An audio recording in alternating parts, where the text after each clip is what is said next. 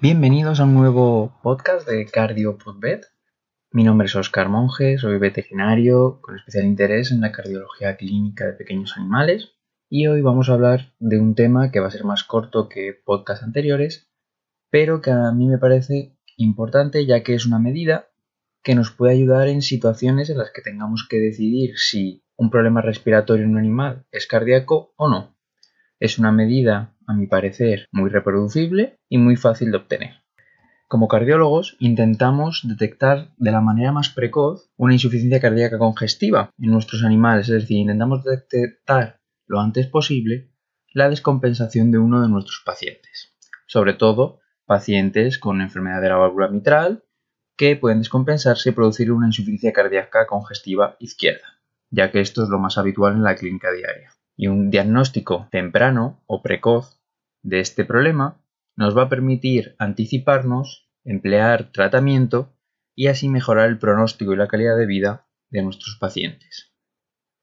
Por ello, siempre hay que seguir mirando qué nuevas medidas o qué nuevos procedimientos nos pueden ayudar a realizar una detección más temprana de estos problemas uno de estos parámetros que, como ya he dicho, veo bastante útil y el que suelo utilizar en la evaluación de los pacientes, sobre todo en los mitrálicos, pero en cualquier paciente con patología del lado izquierdo del corazón, y que yo veo bastante fácil de obtener y que se puede obtener con una cierta repetibilidad. Es decir, que si yo hago la medida en un mismo animal varias veces, me voy a obtener unos valores muy similares. Este valor es el ratio vena pulmonar-arteria pulmonar. Mi conocimiento sobre esta medida, sobre este ratio vena pulmonar entre arteria pulmonar, lo baso principalmente en tres artículos, publicados en 2015, 2016 y 2020, en animales de compañía, es decir, tanto en el perro como en el gato. Aunque es verdad que existen otros en la bibliografía extraídos de la medicina humana, en el que no solo utilizan la ecocardiografía para realizar este ratio, sino que también utilizan la ecocardiografía pero transesofágica y también utilizan el TAC. En los artículos de veterinaria refuerzan mi idea de que esta medida puede ser útil en la clínica diaria ya que se ha visto que tienen una alta especificidad y sensibilidad a la hora de detectar el fallo cardíaco congestivo en un animal. Estas medidas se basan en la premisa de que si un paciente tiene una insuficiencia cardíaca congestiva izquierda descompensada, existirá un aumento de presión venosa pulmonar. Este aumento de la presión venosa se va a asociar a que se va a dilatar esta vasculatura venosa pulmonar se va a dilatar en mayor medida que las arterias pulmonares, por lo que este ratio vena pulmonar-arteria pulmonar se alterará. Fisiológicamente este ratio en el perro se va a encontrar en torno a 1 y en el gato, como ya veremos, en pacientes sanos suele ser menor de 0,5. Esto se produce debido a que la vasculatura venosa pulmonar se adapta a estos cambios de presión que hay en el atrio izquierdo. En 2020, la veterinaria Valentina Patata y colaboradores publicaron un artículo sobre esta medida en los gatos, en los pacientes felinos. Compararon gatos sanos con pacientes con cardiomiopatías, sobre todo cardiomiopatías hipertróficas, ya que esta medida en los gatos, aparte de servir para valorar en un paciente cardiópata si está cerca de un posible fallo cardíaco, de una descompensación, también nos va a servir en la medicina de urgencias para diferenciar de una manera más o menos rápida si una disnea, una taquimnea, un distrés respiratorio en un gato puede venir de un problema cardíaco o no. Para tener esta medida mediante ecocardiografía, utilizaremos un corte parasternal derecho, eje largo, de cuatro cámaras. Y vamos a buscar optimizar tanto la visualización del atrio izquierdo como de la vena pulmonar medial que entra en este atrio y veremos a su vez un corte transversal de la arteria pulmonar derecha. Para ello, tanto en el perro como en el gato, nos moveremos desde este corte de cuatro cámaras un poquito hacia apical y angularemos dorso craneal. Y ya veremos esta imagen donde veremos en corte longitudinal la vena pulmonar medial y en corte transversal la arteria pulmonar derecha. Una vez tengamos esta imagen, utilizaremos el modo M para cortar perpendicularmente estos vasos y así poder realizar las mediciones. En el estudio de 2015 de Merville eh, y colaboradores, medían al final de la onda T del electrocardiograma que utilizamos en la ecocardio para realizar sus mediciones. Sin embargo, en el estudio de Viretoni y colaboradores de 2016 realizaron esta medida en diferentes momentos, tanto en el pico de la onda R del electrocardiograma, al final de la onda T, al igual que en el estudio anterior, y también utilizaron los eventos mecánicos, es decir, utilizaron los diámetros máximos y mínimos para cada vaso. Es decir, hacían el ratio con la vena pulmonar en su máximo diámetro entre la arteria pulmonar en su máximo diámetro y también con los diámetros mínimos. En el gato, sin embargo, en el artículo de Valentina Patata de 2020, únicamente utilizan los eventos mecánicos, debido a la dificultad que muchas veces de ver correctamente las ondas del electrocardiograma del gato en la ecocardiografía y sobre todo si es un gato de urgencia que viene Disney no nos vamos a poner a ponerle los electros. Entonces, ellos en el estudio o en el artículo hicieron la medición con los diámetros mínimos y máximos.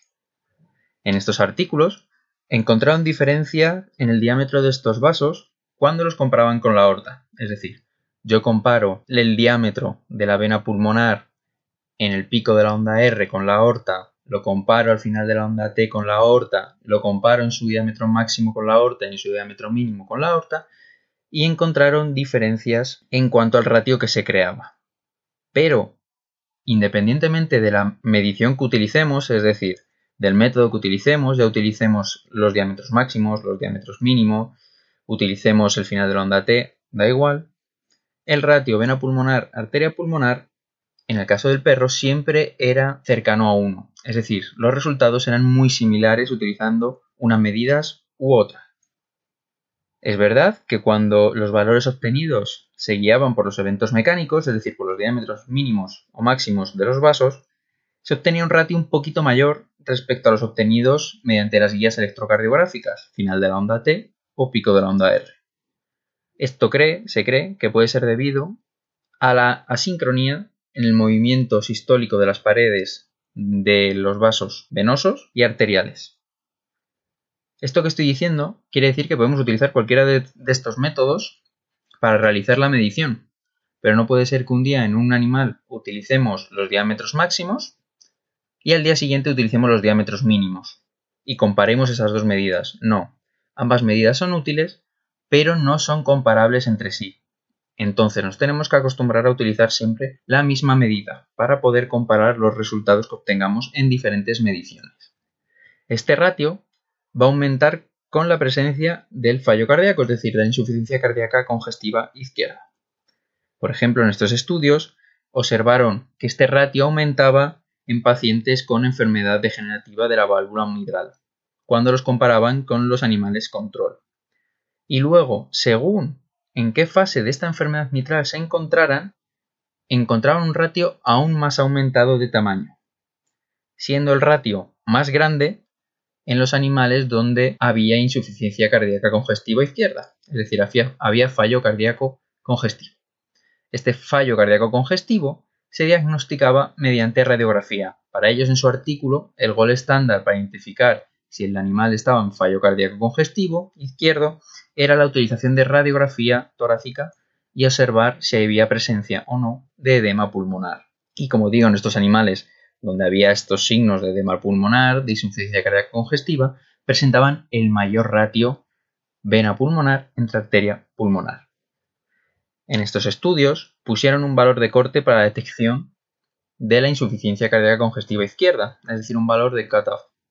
Este valor es cuando es mayor de 1,7. Recordemos que una media fisiológica es en torno a 1, es decir, que de 1 a 1,7 puede que haya alteraciones en cuanto a la congestión de ese atrio izquierdo, pero no se considera que ese animal esté en insuficiencia cardíaca congestiva o que vaya a entrar en insuficiencia cardíaca congestiva hasta llegar a un valor de 1,7 o mayor. Esto es en el caso del perro. En el caso del gato se dieron dos valores, según qué método utilicemos para medir. Si utilizamos los diámetros mínimos, va a ser de 0,81 este ratio. Y si utilizamos los valores máximos, va a ser de 0,94. 0,81 diámetros mínimos, 0,94 diámetros máximos. Por eso digo que no es un valor intercambiable, sobre todo en los gatos. En los perros es más similar, pero en los gatos no es intercambiable, ya que incluso los valores de corte son diferentes según el método que utilicemos. Vieron que en todos los pacientes felinos con insuficiencia cardíaca presentaban unos diámetros realmente de este ratio de vena pulmonar a arteria pulmonar mayores de 0,5 y que en el 75% de los casos de los pacientes que estaban en realidad en insuficiencia cardíaca congestiva era mayor o igual a 1. Por tanto, podemos tener ahí una zona entre 0,5 y 0,81 o 0,94 según el método que utilicemos, en el que el animal sí que pueda ser susceptible de entrar en fallo cardíaco congestivo o estar en insuficiencia cardíaca congestiva. Pero utilizando estos valores de corte, ellos obtuvieron unos valores de sensibilidad y de especificidad y de acierto muy elevados, superiores al 90%. En los gatos además vieron que cuando tenían esta insuficiencia cardíaca congestiva, aparte de tener estos ratios de vena pulmonar a arteria pulmonar más elevados, tenían un menor porcentaje de distensibilidad de la vena pulmonar. Como ya digo, va a tener una mejor sensibilidad y especificidad si usamos los diámetros mínimos, ya que el valor de corte es más bajo. Y tenemos que tener en cuenta que sobre todo en el gato, aunque este efecto se ha visto en ambas especies, si ya ha recibido tratamiento diurético, vamos a perder tanto especificidad como sensibilidad a la hora de utilizar este método. Por tanto, si vamos a hacer una ecografía, una ecocardiografía para valorar este ratio y nos dicen que ya le han puesto dosis de diuréticos, deberemos tenerlo en cuenta y saber que a lo mejor este ratio nos sale más cercano a la normalidad debido a estas dosis de diuréticos. Teóricamente, la presencia de hipertensión pulmonar nos debería dar una mayor presencia de falsos negativos al utilizar este ratio o esta medida, ya que cuando hay hipertensión pulmonar se espera que aumente este ratio o este diámetro, mejor dicho, de la arteria pulmonar derecha. En el estudio de 2015 de Merville y colaboradores, no vieron que esto interfiriera en sus resultados. No vieron cambios entre animales que tenían hipertensión pulmonar y los animales que no la tenían. En los otros dos estudios, el de Viretón y el de Valentina Patata, no midieron esta variable o no la valoraron o en los gatos es verdad que la hipertensión pulmonar hay muy pocos casos, hay muy poca prevalencia de existencia de, esta, de este problema. En todos estos estudios es verdad que siempre encuentran una serie de limitaciones. Como en todos los estudios en veterinaria o en casi todos, salvo el EPIC y unos cuantos más en cardiología, un número de muestra muy limitado, muy pequeño. Necesitan un mayor número de pacientes para poder confirmar de manera más fuerte sus resultados. No se midieron las presiones ventriculares a la hora de hacer las mediciones, por lo tanto desconocemos qué presiones reales había tanto en el ventrículo como en las aurículas cuando se hicieron estas medidas. Y no se tiene en cuenta, en ninguno de ellos, ni la frecuencia cardíaca ni la frecuencia respiratoria, que nos podría dar alteraciones en el llenado, sobre todo venoso, es decir, en el diámetro de la vena pulmonar. En el caso de los pacientes felinos, deberemos tener en cuenta que esta medida no nos sirve para diferenciar entre pacientes subclínicos y sanos. Es decir, pacientes que eran subclínicos y normales, no había diferencia a la hora de este ratio vena pulmonar, arteria pulmonar. Por tanto, en mi opinión, esta medida es muy útil en gatos en casos de urgencia o para la valoración de una posible entrada en una insuficiencia cardíaca congestiva, es decir, ver un pronóstico a corto plazo, igual en el paciente canino, pero en el paciente canino sí que en cuanto había enfermedad de la válvula mitral se veían cambios en este ratio respecto a los animales control o sanos y sin embargo en el gato no. Por lo que no nos valdría en este caso para apoyarnos en que existe una mayor congestión o un problema cardíaco en estos animales asintomáticos. Como digo, es una medida que a mí me parece bastante fácil de, medir, salvo en animales que estén muy nerviosos con una respiración muy agitada en la que a lo mejor es algo más complicado de medir y que es muy repetible, es decir, que la puedes realizar múltiples veces y te va salir valores muy parecidos cuando la realiza el mismo operador. La curva de aprendizaje además no me parece muy complicada, ya que si hacemos exámenes T-FAST, lo único que tenemos que hacer es variar un poco nuestro corte de cuatro cámaras para obtener este corte de la vena y arteria pulmonar. Espero que este, que este podcast sobre este ratio vena pulmonar, arteria pulmonar os haya sido útil Recordar, fisiológico en perros suele estar en torno a 1. Valor de corte para decir que ese animal está en insuficiencia cardíaca congestiva mayor de 1,7 y en gatos suele ser menor de 0,5 y para decir que está en insuficiencia cardíaca congestiva izquierda tiene que ser mayor de 0,81 si utilizamos los diámetros mínimos y 0,94 si utilizamos los diámetros máximos. Espero que os haya sido práctico, útil, que os animéis a probar esta, esta medida y espero veros en podcast posteriores. Cualquier duda o si queréis saber el nombre de los artículos podéis escribirme a cardiopodbet.gmail.com y estaré encantado de daros los nombres de los artículos para que podáis leerlos en detalle.